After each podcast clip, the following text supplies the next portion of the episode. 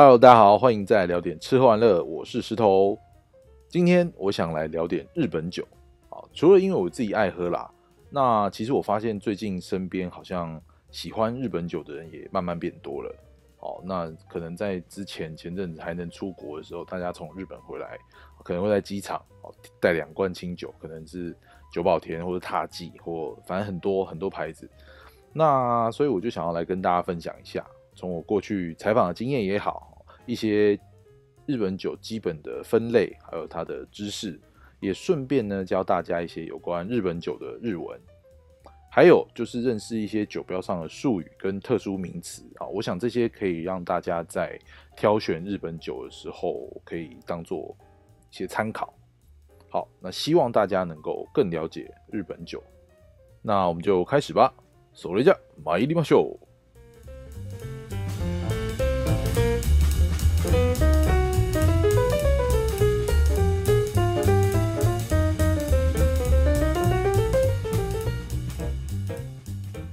好，首先呢，我们先简单讲一下日本传统的酒类，大致上分为两种，一个呢是属于酿造酒的清酒，哦，就是日文是 sake，啊，你也会听到日本人说霓虹酒，对，没错，所以就日本酒的意思。那所以日本人其实在讲霓虹酒的时候，指的就是清酒。好，那另外一个是蒸馏酒，那就是烧酎，日文是 shochu。那我们今天主要会讲的是清酒。烧酎的话，就有机会再来聊聊吧。那这边附带一提，清酒的日文是 sake。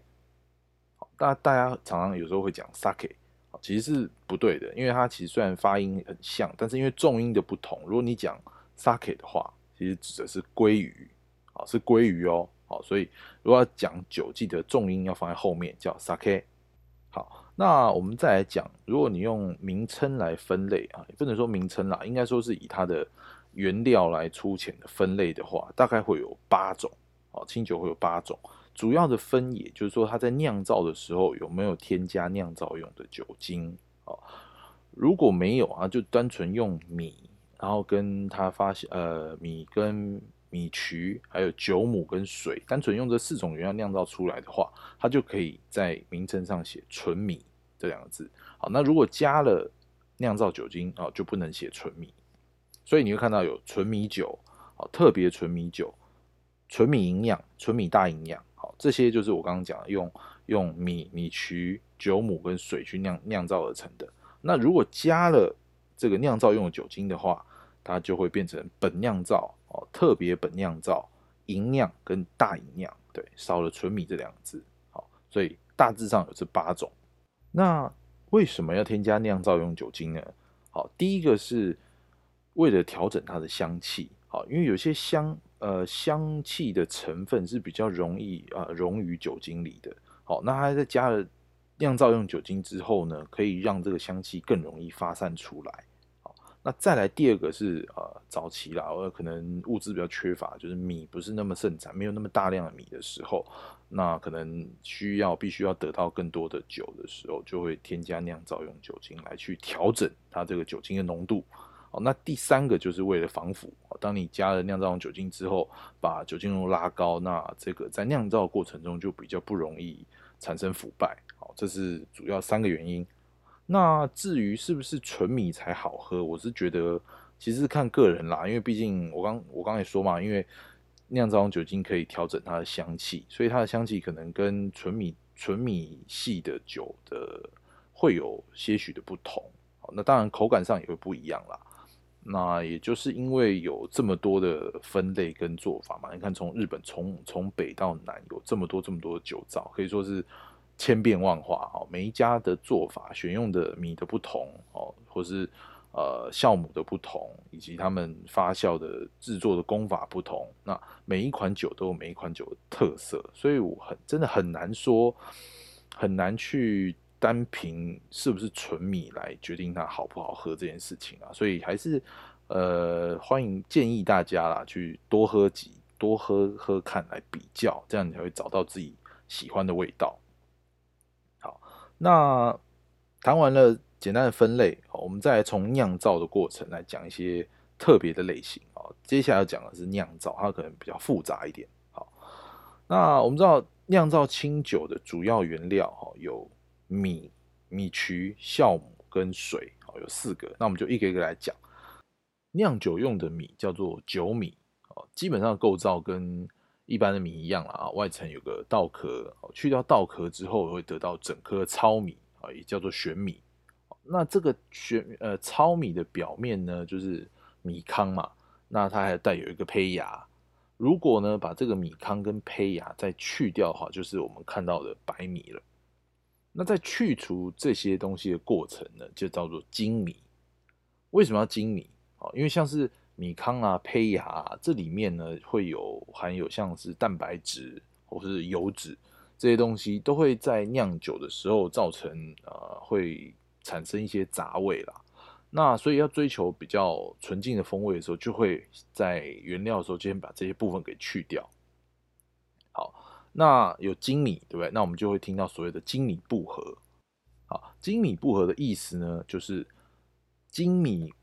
经过了精米这个程序的剩下来的米粒哦，它的重量是原本精米前的重量的百分之多少？好，所以你会看到精米不合百分之七十，好，百分之六十，百分之五十等等等，好，数字越来越小，代表它磨掉东西越多，精米掉东西越多。所以你有一些像，比如说像踏剂，它就会有三割九分，好，那就是精米不合百分之三十九。好，那再二割三分就是百分之二十三，好，代表他把百分之七十七的米粒、百分之七十七的东西全部都去掉了，剩下中心的百分之二十三就是最小、最精华的部分。那这边顺便提一下，一般制作大吟酿的酒必须使用百分之五十以下的精米不合百分之五十以下的酒米，那吟酿呢，则是使用百分之五十到百分之六十。那百分之六十以上啊，到百分之七十就是纯米酒跟本酿造这些。好，那像是刚刚提到的踏记，他们就是专做纯米大吟酿。好，所以它的酒米就是都用百分之五十以下的精米不合的米去做的。好，那有些人会觉得就是啊，我喝清酒当然就是要喝最高级的纯米大吟酿啊，对不对？因为又比较。感觉比较高级嘛，因为它它留下来了米最中心的部分，所以味道当然也就最最纯净啊，哈。那当然售价也是比较高啦。但其实呢，这几年哦，纯米酒好像在日本越来越受到欢迎。这是我去年在去新系的时候认识到，呃，那是我认识一个居酒屋那他的老板女生，她是除了有酒匠的资格之外，她也拿到新系当地的呃金牌的清酒达人的认证。他说，纯米酒这几年很受到欢迎，是因为呃大家发现，因为纯米酒嘛，它的精米不合程度没有那么多，它还保留了蛮大部分的米，所以它在酿造的时候会保留了更多丰富的味道在里面。那精米不合程度高的酒，像大银呃银酿啊，或是大银酿，因为它们剩下很中心的淀粉，所以它酿造出来的味道就是很很纯净的、很 pure 的味道。所以纯米酒可能相较之下有更丰富啊。那那在他们喜欢喝酒的人眼中，当然这样的酒会更有趣嘛，因为你会喝到不一样的风味，哦，更丰富的体验。那至于谁好喝，就是交给大家自己去判断喽。好，有喝了才知道嘛。那接下来讲完米，我们要讲接下来就从开始慢慢讲步骤哈，因为有一些专有名词是在步骤中出现的，所以我们会跟着步骤一起顺着讲下去。好，精米完之后的米呢，会拿去先清洗过哈，把一些杂质给冲掉，再来去把它蒸熟。蒸熟过的米呢，会拿来制作米曲、哦酒母，还有酒醪。呃，酒醪就是。那个字叫呃是有字旁，就是胶水的胶，左边改成有字旁酒醪。好，那米曲的作用，我们从米曲开始说。米曲的作用哦，它是透过那个曲菌，它去把米里面的淀粉转化成葡萄糖。哦，这是酿酒很重要一个步骤，就是你要有够多的葡萄糖，你才能够让葡萄糖转化成酒精。好，那就像我们在吃白饭的时候，你在嘴巴里面咬咬咬咬嚼嚼嚼嚼，会有你会。突然会会出现甜味，好，这就是我们口水里面的酵素去把那个淀粉，就是饭里面的淀粉转化成葡萄糖的过程，这是差不多的意思。好，那这个是米曲。那米曲它制作好了之后，那还会还还必须要另外制作一个叫酒母这个东西。好，所以什么是酒母呢？酒母其实它里面含有大量健康、充满活力的酵母。好，酵母我们刚刚有提到，它就是去吃掉糖分，它会把糖分消耗掉，然后转化成酒精跟二氧化碳。所以这个也是，这是酿酒非常重要的原料之一啦。好，那。酒母实际上是怎么做的？哦，那它的作用是什么呢？好，我们先讲说做酒母，它的做法就是把水跟蒸好的米，还有米曲跟酵母放到一个桶子里面，好，让它酵母去繁殖。好，但是呢，在繁殖的过程中会产生一些不好的菌，好，那这些菌可能是会影响到酿酒的。那必须要把这些菌给淘汰除掉。那在汰除的过程，就会加入一个很重要的东西，叫做乳酸。好，那加入乳酸这个东西，就会让呃日本酒分为两个系统，一个叫做素酿系，一个叫做生源系。那个源就是左边一个有字旁，右边一个一元两元的元。好，生源系跟素酿系。所谓素酿系呢，它就是加入呃已经现成的乳酸，好加入到这个酒母里面，好让它那那这个乳酸就会帮助酵母去大量的繁殖。那这个是速酿，因为它直接用现成的酵母嘛。好，那所谓生源系呢，就是它用自然产生的酵母，用那个在酒造里面空气中的乳酸菌来去自然生成的乳酸。那生源系又分另外，呃，那生源的功法，它的做法就是在在呃，刚刚提到它的一个小的桶桶小装了有装了酵母哦，装了水跟米还有米曲的这个桶子里面，用木棒去捣去搅拌它，去把那个米跟米曲去捣碎。在这个搅拌的过程中，它会跟空气混合嘛？那空气中的乳酸菌就会进到这个这个酒母里面，所以它会产生乳酸。好，那这是生源。那我们在用木棒去搅拌的这个动作叫做三卸，卸除的卸哦，呃，玉山的山，好，三卸叫亚麻欧罗西。那它在搅的这个动作叫亚麻欧罗西，对不对？好，生源。生源系的这个九母，它有做用到三泻的这个功法。那后来呢，在一九零九年的时候，哦，就明治时期的时候，日本的国立酿造试验所，他发明的所谓三泻废纸的做法，就是他在在制作酒母过程之中，他不用三泻这个工序的，他就不去倒它了，他就让它酵母自然的产生乳酸，好，他也不去倒，所以这个叫三泻废纸。所以简称就叫三废。好，所以呢，我们会在酒标上看到生源什么什么什么酒，或是三废的做法什么什么，这就是在它酒母的不同。好，那一般来说呢，生源的酒体会比较厚实，好，但是它的酸度会比较高一点。那跟三沸一样，三沸虽然也是是走浓醇厚实的路线，但是它的风味会更加的丰富。好，这是大概上的区别。好，那酒母完成之后呢，我们会把这个酒母哦跟米还有米曲一起倒进啊，还有水哈，一起倒进这个发酵槽更大的这个发酵槽里面。好，那这些东西混合的东西就叫做就叫做酒醪了，就叫摩罗咪。好，那这个摩罗咪就会进行最后的发酵作业，好，就是让会放在那边，然后让里面的酒母里面的酵母去把。所有的糖去转化成酒精，好，完成了之后，会先把酒液分离出来，因为在发酵桶里面还是有一些固固形物嘛，固态的物质嘛，它必须要把它分离出来。那分离出来有可能是用低的，或是用榨的，哦，到这边出来会是无过滤、无滤过的生原酒，这是第一步。好，那这个。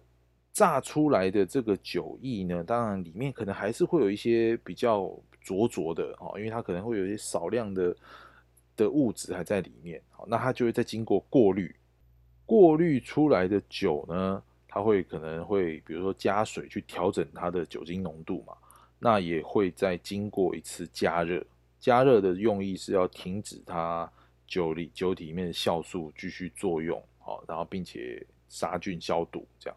好，那在这个部分不加水，好不做调整的这个叫做原酒。那没有经过加热，就是不加热的话，这边叫做生酒。所以生原酒啊，就是它不去调整它的浓度，那也不会去做加热的杀菌的动作的话，就是生原酒。好，那如果呢，把生酒直接储藏起来，好，那熟成之后再去装瓶，到装瓶之前才经过一次加热消毒的，这个叫做生储藏酒。哦，它比较不难理解，就是说生酒嘛，那生的，那它直接去储藏之后再加热做成酒。OK，这生储藏酒。那如果他把这个生酒直接先加热，那就直接装瓶贩售的话，这个叫做生结酒。结字哎，生吉，嗯，结问结哈，一个言字旁，在一个吉利的吉，哈，生结酒。好，这是四个不同的在。在后面工序上不同产生的酒类，所以你在酒标上会看得到，比如说哦生储藏酒什么什么，生酒什么什么这样。好，那一般来说啦，因为因为这些直接过滤完，像是原酒或是生酒这样子的产品，它可能酒酒的状况是比较不那么稳定的，因为它毕竟没有经过加热的消毒嘛，所以通常需要低温的保存。好，所以。在过去，可能你必须要到当地，就是酒造的产地，酒的产地，你才能喝到某一家酒造的酒的生酒的版本，或者原酒的版本。那可能这几年的运输啦，会比较方便的，所以他们直接空运过来，可能刚做好封瓶、冷藏好了，就直接空运到台湾。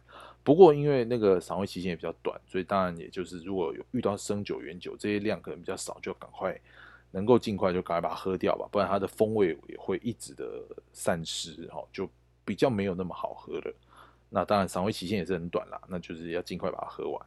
好，那当然，因为加热跟过滤呢，都会造成风味的流失啦。所以说，原酒呢，就是清酒酿造出来啊最原本的样貌。那因为它的酒精浓度比较高咯，所以它的风味也是很丰富的。经过加热之后过滤，所以味道会比较干净，比较清爽。这是大概的的分别。好，那以上我们再复习一下哦，就是说以名称来说，哈，清酒有八大类，对不对？纯米酒、特别纯米酒、纯米营养、纯米大营养，这是四个用纯米的。那添加酿造用酒精的话，就是本酿造、特别本酿造、营养跟大营养。好，这是八种。那再来制作酒母的时候，会出现生源跟三沸这两种。那根据酿造完成装瓶的先后，还有处理工序的不同，会有原酒、生酒、无滤过生原酒、生储藏酒、生解酒这些东西。好，那这些大概是你在酒标上会比较常看到的名词啦。好，那也有人说呢，生储藏酒跟生解酒这两个东西，因为有经过加热嘛，所以严格来说不能算是生的，好，不能不是生酒。那总之，这人家的规定啦，我们就了解就好啊。总之，大家知道一下这些这些名词的意义是什么。好，那以上就是今天介绍清酒的内容啦。好，其实清酒的酿造也非常的繁复，好，每一个步骤、每一个原料都有不同的做法。那每一种做法又造成了不同的效果，也有不同的说法。所以呢，我只是把。几个重要的步骤跟原料抓出来啊，然后让大家比较容易了解。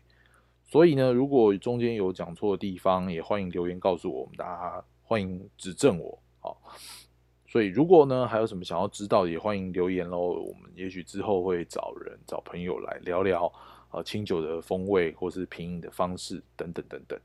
那就今天就到这边，希望你们会喜欢。下次见喽，拜拜。